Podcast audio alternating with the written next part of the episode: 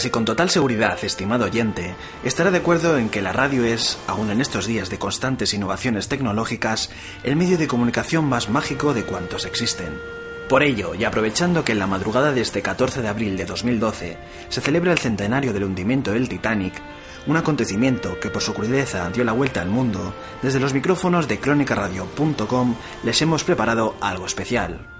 Rescatando el viejo espíritu de los radiodramas, podrán escuchar, si así lo desean, los distintos episodios de Futilidad, El hundimiento del Titán, novela escrita por Morgan Robertson en 1898, en una adaptación al medio radiofónico llevada a cabo por Borja Rigo. ¿Y qué tendrá que ver ese viejo libro con lo que aconteció esa madrugada del 14 al 15 de abril de 1912 a unas 600 millas de la costa de Terranova? De momento no responderemos a esa duda, al menos no directamente. Les invitamos, no obstante, a escuchar esta pequeña historia.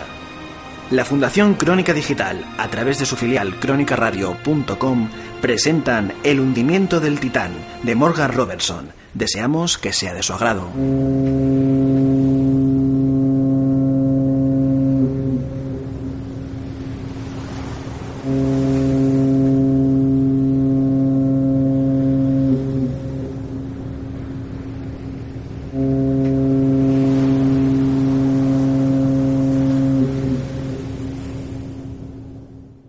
Capítulo 1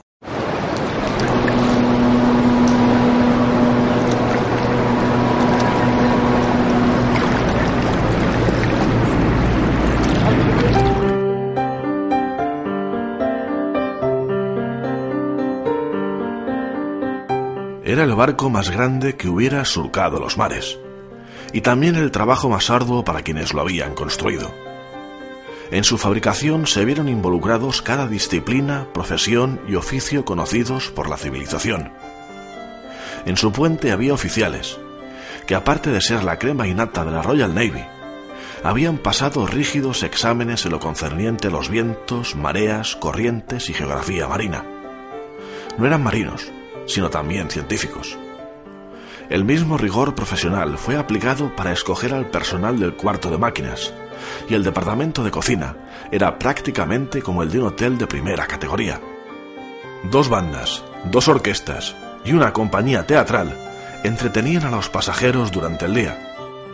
El bienestar corporal era atendido por un cuerpo de doctores, mientras que el bienestar espiritual lo era por un grupo de capellanes un bien entrenado cuerpo de bomberos calmaba los temores de los pasajeros más nerviosos y añadía otra diversión al practicar diariamente con su maquinaria. Desde su elevado puente corrían de forma discreta líneas telegráficas hasta la proa, la popa, la sala de máquinas, el nido del cuervo en la proa y a todas las partes del barco en donde se trabajaba, cada línea terminando en un dial con indicador móvil, que contenía cada orden y respuesta requerida en el manejo del enorme buque tanto en puerto como en alta mar, lo cual eliminaba el tortuoso esfuerzo por parte de marinos y oficiales de quitarse órdenes y respuestas. Desde el puente de mando, el cuarto de máquinas y una docena de lugares en su cubierta, las 92 puertas de 19 compartimientos estancos podían cerrarse en menos de un minuto moviendo una palanca. Estas puertas también podían cerrarse automáticamente ante la presencia del agua.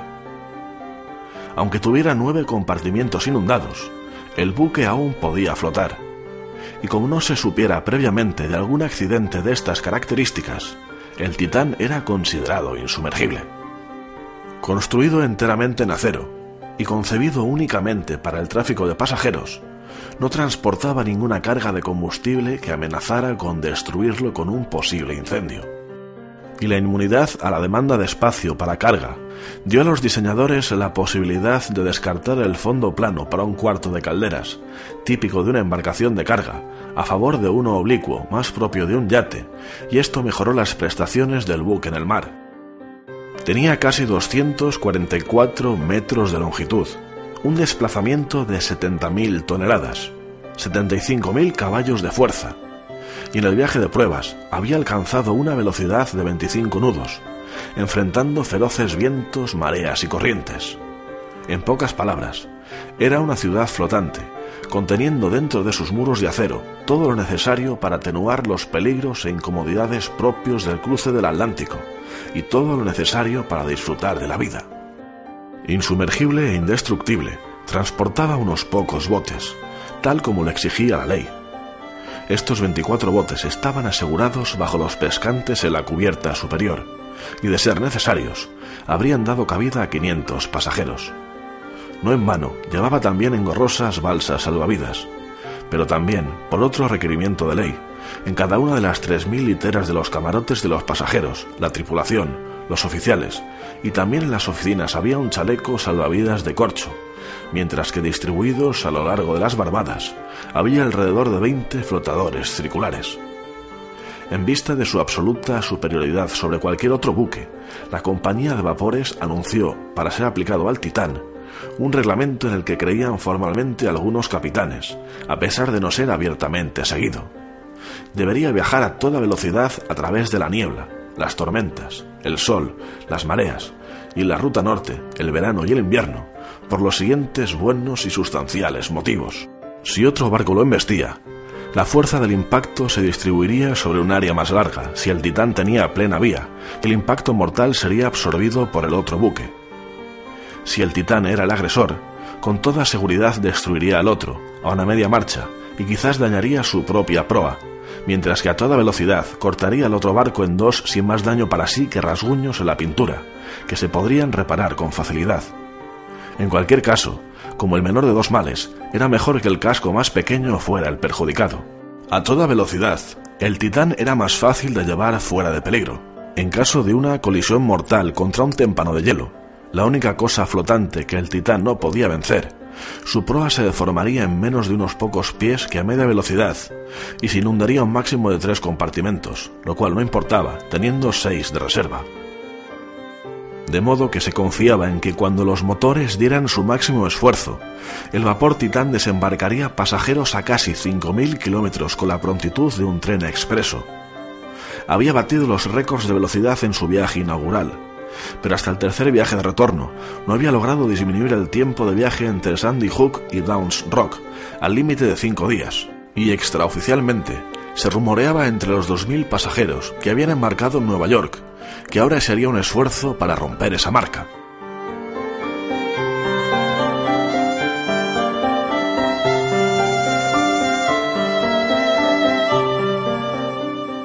Capítulo 2 Ocho remolcadores arrastraban al mastodonte hasta la mitad de la corriente, apuntando su proa a río abajo. Entonces el piloto, en el puente, dio algunas órdenes. El primer oficial lanzó una corta llamada por el silbato y accionó una palanca. Los remolcadores tensaron los cables y alaron. En las entrañas del buque se encendieron tres pequeños motores, abriendo los reguladores de tres largos ejes. Las tres hélices comenzaron a girar y el mamut, con una vibrante trepidación corriendo por su enorme silueta, comenzó a moverse con lentitud hacia el mar. Al este de Sandy Hook, el piloto se dejó ir y entonces fue cuando el viaje realmente dio inicio. A 50 pies debajo de su cubierta, en un infierno de ruido, calor, luces y sombras, los carboneros trasladaban el combustible troceado desde los depósitos hasta el hogar, donde los fogoneros semidesnudos, con caras semejantes a las de unos demonios torturados, revolvían y echaban a las fauces de los hornos. En el cuarto de máquinas, los engrasadores iban y venían dentro de un mare magnum de acero, con cubos de aceite y desechos, siendo observados por un personal vigilante y atento al deber, que se esforzaba por escuchar cualquier fallo por encima de la mezcla de ruido, como por ejemplo el repiqueteo fuera de tono del acero, lo cual sería indicativo de alguna llave o tuerca que se había zafado. En la cubierta, los marineros colocaban las velas en los mástiles para añadir su propulsión en el momento de romper la marca mientras los pasajeros se dispersaban según sus gustos. Algunos se sentaban en sillas reclinables, bien abrigados, pues aunque era abril, el aire estaba helado. Otros paseaban por la cubierta para mover sus piernas. Otros escuchaban a la orquesta en el salón de baile. O escribían o leían en la biblioteca, mientras que unos pocos iban a sus camarotes, mareados por el balanceo del buque sobre las aguas. Las cubiertas se despejaron los relojes dieron el mediodía y entonces comenzó la interminable labor de limpieza, de la que los marineros emplearon mucho de su tiempo. Encabezados por un alto contramaestre, un grupo de marineros llegó a la cubierta con cubetas y cepillos, distribuyéndose a lo largo de la baranda. Atención, señores, no olviden la baranda. Señoras, por favor, retrocedan un poco. Roland, aléjate de la baranda o harás en el mar. Llévate el ventilador. No, vas a derramar la pintura. Coloca tu balde lejos y ve a pedirle al almacenista un poco de papel de lija. Trabajarás en la cubierta hasta que te releven. El marinero se quitó la camisa, dejando ver su contextura delgada, con una edad cercana a los 30 años, de barba negra, semblante vigoroso y bronceado, aunque de ojos llorosos y de movimientos poco firmes. Bajó de la baranda y tropezó más adelante con su cubeta. Al alcanzar el grupo de damas a quienes había hablado el contramaestre, su mirada se fijó en una joven cuyo cabello tenía el color del sol y con el azul del mar en sus ojos, quien los alzó al ver al marinero que se aproximaba. Él se sobresaltó, pasó a un lado para esquivarla y alzando la mano en un tímido saludo, se alejó. Fuera de la vista del contramaestre, se recostó contra la puerta que daba acceso a la cubierta y jadeó un poco, mientras se sujetaba el pecho con una mano. ¿Qué es esto? Quizá los nervios, el whisky o la agonizante agitación de un amor hambriento. Cinco años. Y ahora, la mirada de ella puede helar la sangre en mis venas y traer de regreso toda esa ansia que puede llevar a un hombre a la locura. O a esto. Miró su mano temblorosa, llena de cicatrices y manchada de alquitrán. Atravesó la puerta y regresó con el papel de lija. La joven también había resultado afectada por el encuentro. Una expresión de sorpresa, mezclada con terror, había aparecido en su hermoso y algo débil rostro. Y sin reconocer el tímido saludo que el hombre le había hecho, tomó en sus brazos a una pequeña niña que estaba detrás de ella en la cubierta y pasando por la puerta del salón, se apresuró a llegar a la biblioteca, dejándose caer en una silla que estaba al lado de un militar, quien la miró por encima de un libro para decir, ¿Acaso viste a la serpiente marina? ¿O al alemán volador? ¿Qué ocurre? Oh, no, George. John Rowland está aquí. El teniente John Rowland. Acabo de verlo. Ha cambiado tanto. Trató de hablarme. ¿Quién? ¿Acaso ese tipo encendió de nuevo tu fuego interior? Sabes que jamás lo conocí y no me has dicho mucho sobre él. ¿Qué hace ahora? ¿Es ayudante de camarote? No, parece que es un marinero común.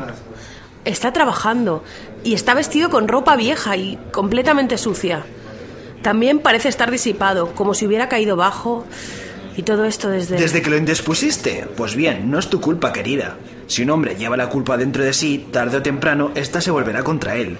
¿Cómo está tu sentido de la injuria? ¿Tiene algún motivo de queja o rencor? Te preocupas inútilmente. ¿Qué dijo? No lo sé. No dijo nada. Siempre le he temido. Nos encontramos tres veces desde entonces y parecía como si en sus ojos posara una espantosa mirada. Era tan violento, tan duro de cabeza, tan terriblemente furioso en ese entonces. Me acusó de manipularlo y de jugar con él. Y dijo algo sobre una invariable ley del azar y de un gobernante balance de los eventos, algo que no entendí. Salvo una parte donde dijo que todo lo que causábamos lo recibíamos en igual cantidad. Y luego se fue, aparentemente furioso. Siempre he imaginado que él se vengaría y que podría llevarse a Mayra, nuestra hija.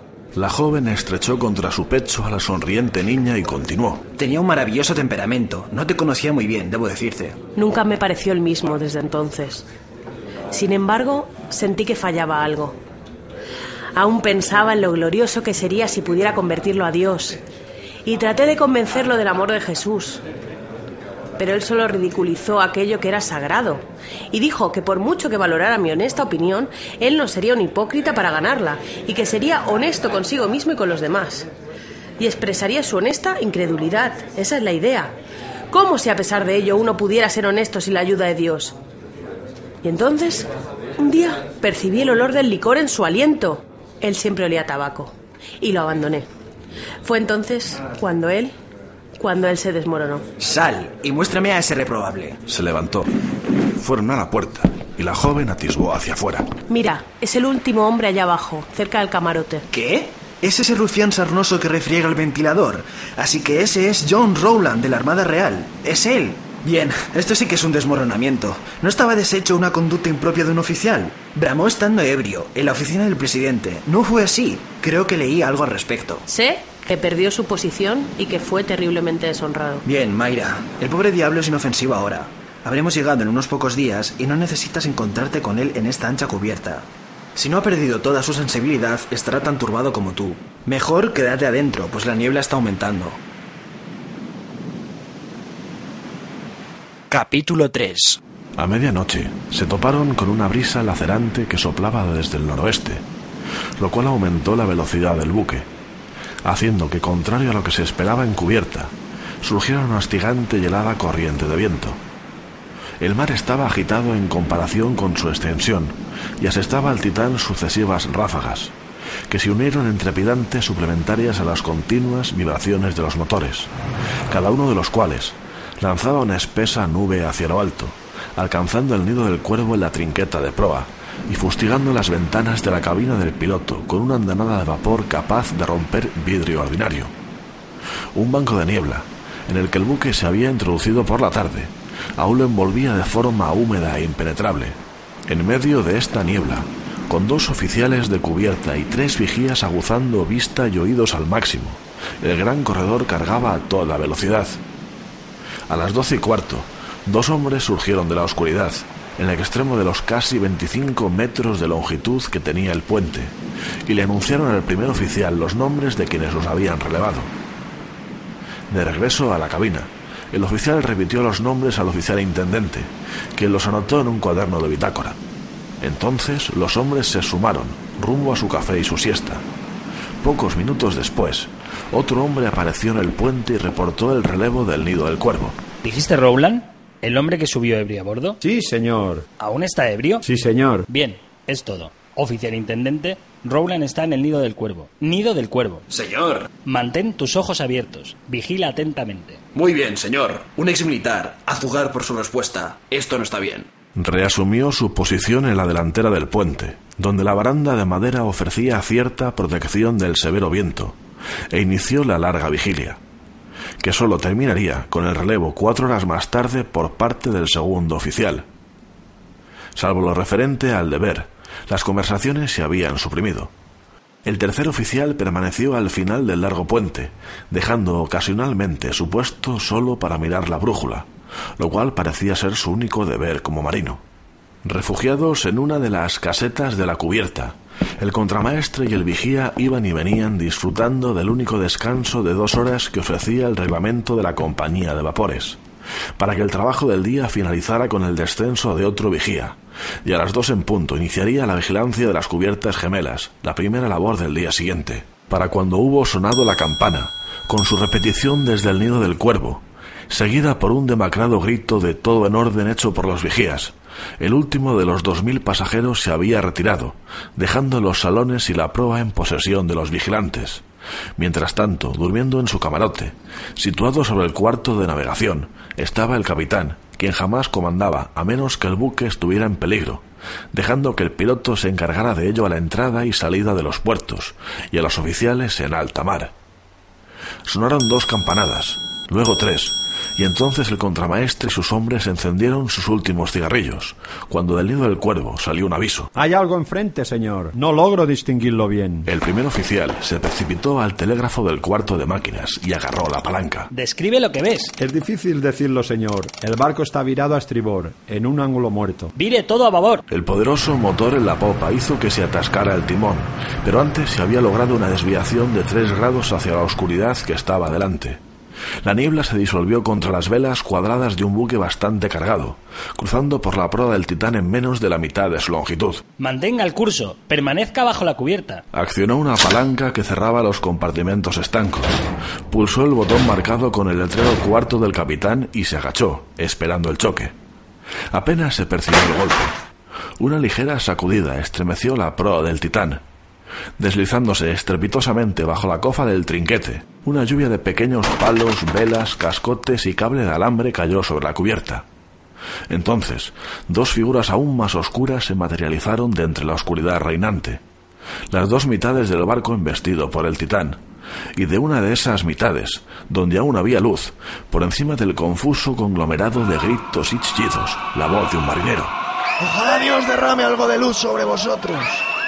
¡Atajo de asesinos! Las dos figuras se desvanecieron en la negrura, a popa.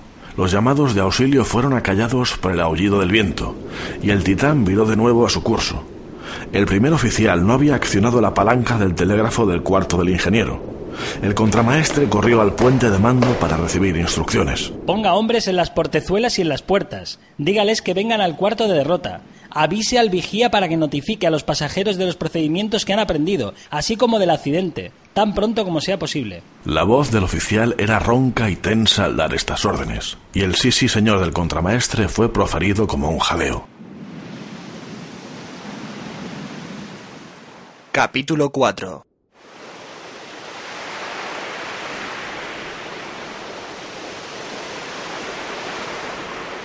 El vigía del nido del cuervo, situado a unos 18 metros sobre la cubierta, había visto cada detalle del horror desde el momento en que las velas cuadradas del buque embestido habían aparecido ante él, de entre la niebla, hasta el momento en que fue removido el último vestigio del accidente por sus compañeros vigías.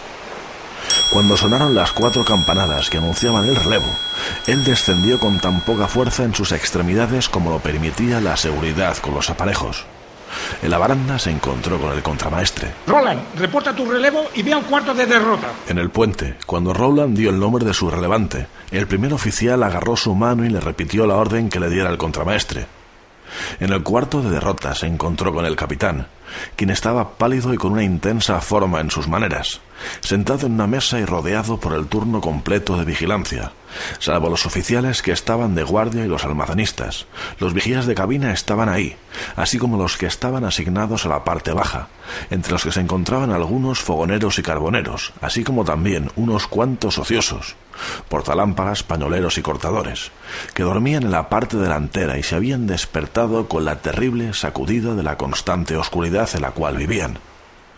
Tres carpinteros permanecían junto a la puerta, sosteniendo en sus manos sendas varas de sondaje, las cuales habían mostrado al capitán, completamente secas. Cada rostro, desde el capitán hasta el más bajo rango, tenía una mirada de horror y expectativa. ¿Y ustedes, los vigías, no reportan alarma en las cabinas? ¿Qué hay del piloto? ¿Ha regresado? Todo está tranquilo allí, señor. Entonces entró el oficial intendente con el mismo reporte de los castillos de proa. Muy bien, que vengan a mi oficina de uno en uno. Primero los vigías, luego los oficiales y después al resto. Los intendentes vigilarán la puerta para que nadie salga mientras no haya hablado conmigo. Pasó a otro cuarto, seguido por un vigía, quien pronto salió y subió a la cubierta con una expresión más grata en su semblante.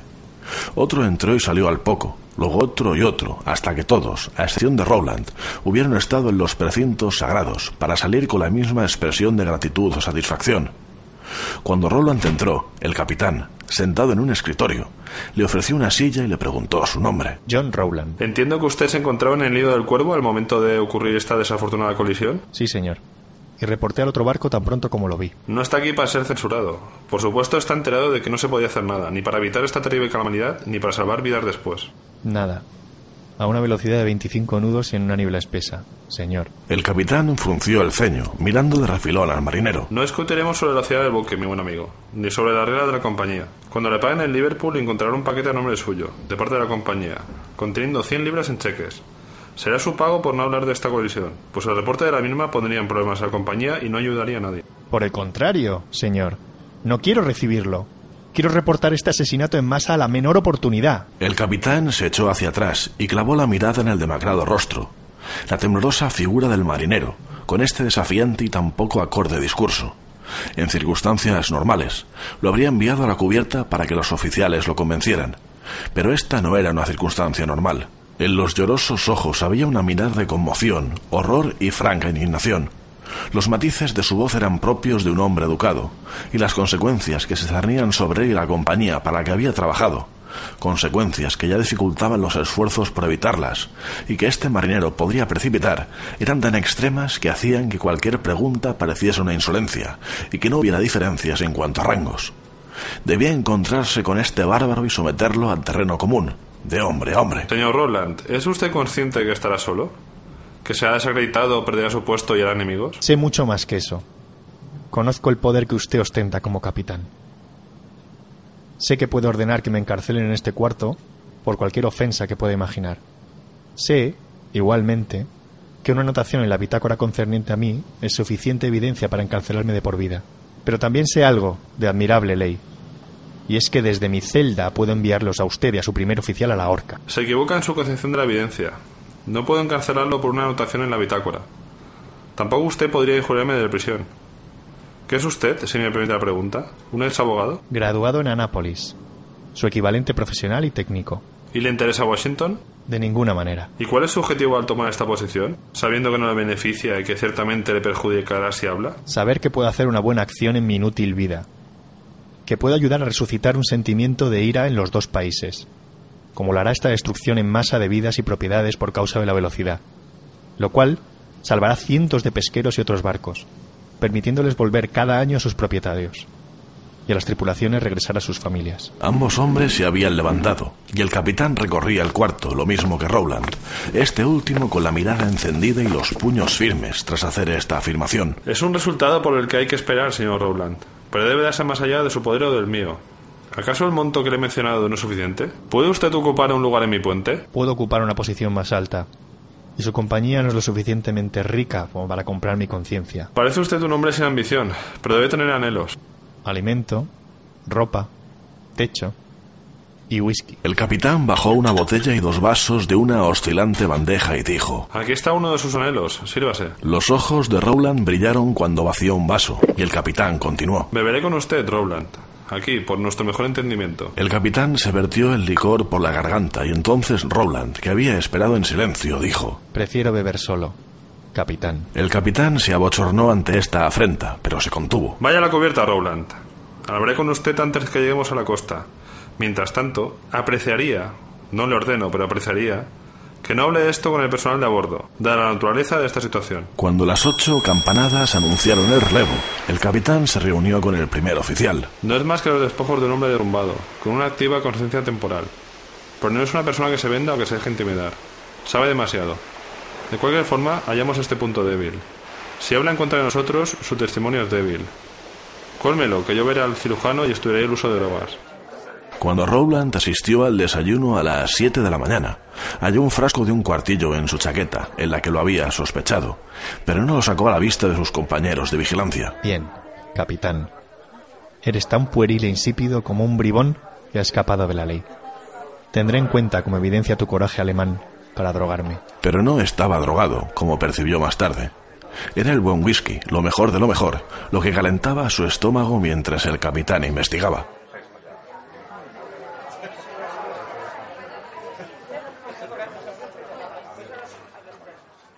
Capítulo 5 Por la mañana ocurrió un incidente que alejó los pensamientos de Rowland de los sucesos de la noche anterior. Unas pocas horas de brillante luz matutina habían atraído a los pasajeros hasta la cubierta, de la misma forma que se atrae a las abejas de una colmena, y de las dos cubiertas superiores se parecían en color y vida a las calles de una ciudad. Los vigías estaban ocupados con ineludible labor de limpieza, y Rowland, con un escobón y una cubeta, estaba limpiando la pintura blanca del coronamiento, protegido de la vista de los pasajeros por la cabineta posterior. Una chiquilla corrió gritando y riendo hacia la caseta y chocó con sus piernas mientras saltaba en un mar magnum de energía. Me escapé, me escapé de mami. Secándose las manos en sus pantalones, Rowland alzó a la chiquilla y le dijo con ternura: Bien, pequeña. Debes regresar con tu madre. Estás en mala compañía. Los ojos inocentes le sonrieron, y entonces él le alzó sobre la baranda en un bromista gesto de amenaza, un tonto proceder del que solo son culpables los solteros. ¿Tendré que arrojarte a los peces, niña? Sus facciones se ablandaban en una inusitada sonrisa. La chiquilla dio un pequeño grito de susto, y en ese instante, por la esquina, apareció una mujer joven. Saltó hacia Rowland cual tigresa, le arrebató a la niña, clavó en él sus dilatados ojos y entonces desapareció, dejándolo descompuesto, nervioso y con la respiración agitada. Es su hija. Esa fue la mirada de una madre. Ella está casada. Casada. Reasumió su trabajo, con el color de su rostro tan cercano al de la pintura que estaba limpiando, como podría tornarse la curtida piel de un marinero. Diez minutos más tarde, en su oficina, el capitán escuchaba una queja de un excitado marinero. ¿Y usted afirma, coronel, que Rowland es un antiguo enemigo? Lo es, solo fue una vez, un frustrado admirador de la señora Selfridge. Es todo lo que sé de él, excepto que habría insinuado su venganza. Mi esposa está segura de lo que vio, y creo que el tipo debería ser encerrado. Porque capitán debería haberlo visto. Estaba a punto de arrojar a Mayra cuando la agarré. También parecía tener una espantosa mirada de soslayo. Era horrible. No dormiré otra siesta en este buque, lo sé. Le ruego que no se inquiete, madame. Ya he sabido algo de sus antecedentes. Sé que es un desgraciado y desmoronado oficial naval. Pero debido a que ha hecho tres viajes con nosotros, creo en su buena voluntad de trabajar en el mástil por su anillo de licor, lo cual no podría él satisfacer con dinero. De cualquier forma, como intuye usted, ha estado siguiéndola. ¿Estaba él en capacidad de conocer sus movimientos? ¿O que usted fuera a viajar en este buque? ¿Por qué no? Debe saber algo de los amigos de la señora Selfridge. Sí, sí. Lo oí mencionar varias veces. Está claro entonces. Si está de acuerdo, madame, en testificar contra él en la corte inglesa, inmediatamente lo encerraré por intento de asesinato. Oh, hágalo, capitán. No puedo sentirme segura mientras él se encuentre en libertad. Por supuesto que testificaré contra él. Lo que sea que usted haga, capitán, puede estar seguro que yo pondré una bala en su cabeza si se atreve a espiarme a mí o a mi esposa. Entonces usted podrá encarcelarme. Veré que se ha atendido, coronel. Pero como un cargo por asesinato no es la mejor forma de desacreditar a alguien, y como el capitán no creía que el hombre que lo había desafiado fuera a asesinar a una niña, y como el cargo sería difícil de probar en cualquier caso, acarreándole muchos problemas y molestias, no ordenó el arresto de John Rowland, limitándose simplemente a que por el momento debería mantenerse trabajando diariamente en las cubiertas gemelas, fuera de la vista de los pasajeros. Rowland, sorprendido por la súbita transferencia del desagradable fregado a la labor de un soldado, pintando salvavidas en una de las cálidas cubiertas gemelas, fue lo suficientemente astuto como para saber que estaba siendo estrechamente vigilado por el contramaestre, pero no tan sagaz como para afectar algunos síntomas de intoxicación o drogas, lo cual habría satisfecho a sus ansiosos superiores y le habría significado más whisky. Como resultado de su mirada más brillante y su voz más firme, debidos al curativo aire del mar, cuando salió la primera guardia sobre la cubierta, a las cuatro en punto, el capitán y el contramaestre sostuvieron una entrevista en el cuarto de derrota, en la cual el primero dijo No se alarme, no es veneno.